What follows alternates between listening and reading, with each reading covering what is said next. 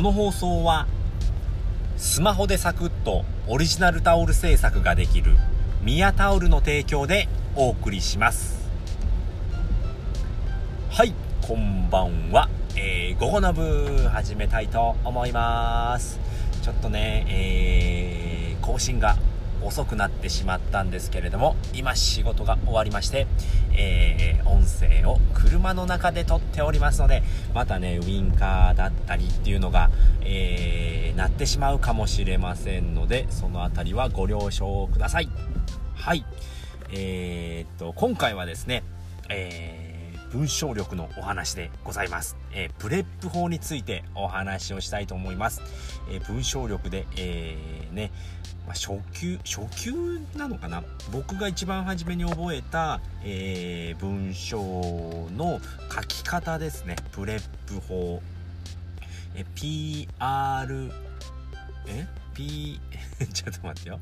PREP 法ですね。 PREP 法ですね。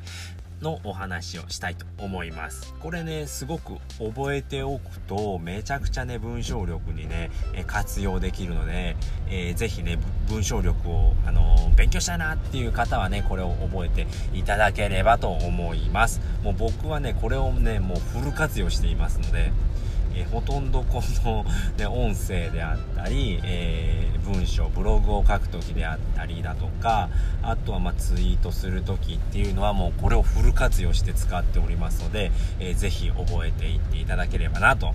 ねあの文章でどうやって書けばいいんだろうなっていう方に、えー、おすすめですので、えー、まあね、そういったね文章をどうやって書こうって思っているお悩みを、まあ、今回聞いていただければ、あのー解決できるかと思いますので、ぜひ最後まで聞いていただければと思います。はい、ということで今回ですね、PREP 法のお話ですね。はい、まずね、 PREP 法 PREP 法ですね。これ何かというと、これ全部頭文字なんですけれども、P はポイントですね。ポイントっていうのは結論ですね。え結論。P が結論。で、R がリーズン。多分合ってると思うんですけれども、僕ね、ちょっと英語弱いんで、リーズン、理由ですね。まず結論を言って、理由を言って、で、いいですね、次は。example。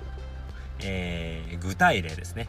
具体例を言って、P でまたポイントで、まあ、最後にまた結論で締めるっていう風なんですけれどもあのプレップ法の特徴っていうのが一番初めに結論をドンって持ってくるんですよねなので例えばですね今日の朝は何ていうのを話したかな？えっと読みやすいブログのん？読みやすいブログの、えー、っと、ちょっと思い出せないんで他のにしますね。えー、例えば、まあ、文章力で何が、えー、何から勉強すればいいのか、文章力を勉強する3つのコツみたいな感じでね、まあ、タイトルをつけるとしますよね。で、まあ、結論、えー、まあ、プレップ法をまず勉強しましょう。っていうことを初めに言っちゃうんですね。結論。結論を先にドーンって言いますあっていう風に結論から先に言うと,、えーと、聞いている人リスナーさんだったり、えー、読者さんっていうのはあのー、まあ、どういうことを、まあ、このブログであったり音声であったり、まあ、コンテンツで言うのかなっていうことが分かるんですよね。うん。これこれこういう題名であ結論こういうことです。あそういうことなんだね結論は。っていうことが分かるわけですよね、うん、でそっから、まなぜそういう結論になるのかっていうことを説明するわけですよね。理由ですね。それが、えーと、R ですね。リーズン理由ですね。これちょっと発音が合ってるか分かんないんですけれどもリーズン理由を述べるわけですね。なぜこういう結論になるのかっていうことを、えー、理由で述べるわけですね。あこれこれこういうことはこういう理由があって、えー、そういう結論に至るんですよ。っていうことをお話しするわけですね。でそこまでいくと次は、えーと、いいですね。Example えーと具体例ですね。例えばこれこれこういうことですよっていうことですよね。うん。これこれこういうことをすると、えー、こういう結果が出て、えー、結論がこういう風になるんですよっていうことを、えー、説明するんですね。でまた最後に結論をまた持ってくるわけですね、まあ、結論あこういったことでこういう風になるんですよっていうことですよね。ちょっと具体例を用意しとけって話ですよね。うーんなんか出てこないかな。うん例えばうんそうだな。何かないかな。なんかあればいいんですけれどもね。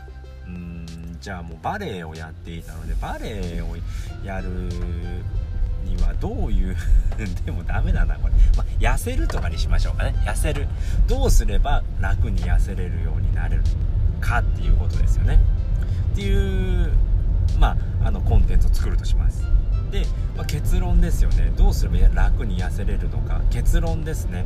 えー、っとまあこれは具体例なのであの気にしないでくださいね、まあ、結論は、まあえー、っと炭水化物を減らしてあのー、なんだ？炭水化物を減らして痩せましょうっていうことですよね。で炭水化物を減らして痩せるじゃあなんで炭水化物を減らすと痩せるんですかっていうことを説明するわけですよね、まあ、炭水化物、まあ、毎食炭水化物ご飯をたくさん食べていたら太りますよねっていう。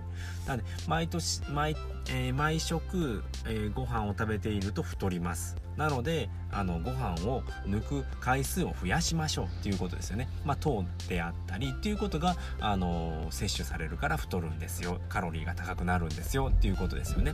まあ、それが理由になりますよね。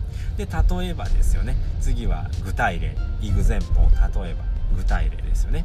じゃあ具体例としてはどういうことをすればいいのかっていうことを説明するわけですよね。なのでまあ、えーと、楽にダイエットしたいんだけど、まあ、努力はしたくないと。じゃあどういうふうにそういった食生活を変えていけばいいんですかっていうので、えーと、例えば、まあ、プチ断食をするですとかえー、なので、えー、夜ご飯を食べたところから、まあ、12時間を、えー、置くだったりだとかでその朝ごはんをもう抜いてしまう、まあ、昼まで食べないっていう風にすれば、えー、プチ断食ができて、えーと、体重も安定しますよ。痩せることができますよっていうことですよね。あとはもうそういったね、あのー、ジュースを飲まないだったり糖分を取らないっていうことをやりましょうっていうことですよね、まあ、具体例がそういうことになってきます。でまた結論ですよね。結果ですよね、まあ、結果は、えー、また結論を言うわけですよね。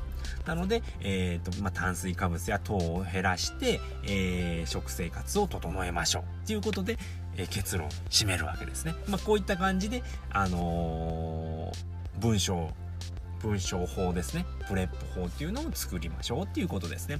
で、これ文章力だけではないんですよね。こういったね、えっ、ー、と、音声で発信する時もそれに当てはめて、えっ、ー、と、文章、えっ、ー、と、音声を構成していくっていうことをすることによって話しやすくもなるし分かりやすい、えー、お話もできますよっていうことでございました。なのでこのプレップ法っていうのはね文章力だけではなくて話し方であったり話の構成であったりっていうことにもあのー応用できるので、ぜひ覚えていただければと思います。はい、ということで今回はですね、えー、と、文章力の、えー、初級、初級っていうのかな、ちょっとタイトル忘れちゃいました。すいません。えー、と、文章力で、まあ、プレップ法とはどういうものなのかっていうお話をさせていただきました。えー、と、まあ、今回はこの辺りで終わりたいと思います。えーとね、まあ、今回聞いていただいて、良かったな、だったり楽しかったな、また聞きたいなと思った方は、ぜひね、え、いいねやコメント、フォローしていただけるとめちゃくちゃ喜びますので、ぜひよろしくお願いいたします。ということで、今回も最後まで聞いていただいてありがとうございました。バイバーイ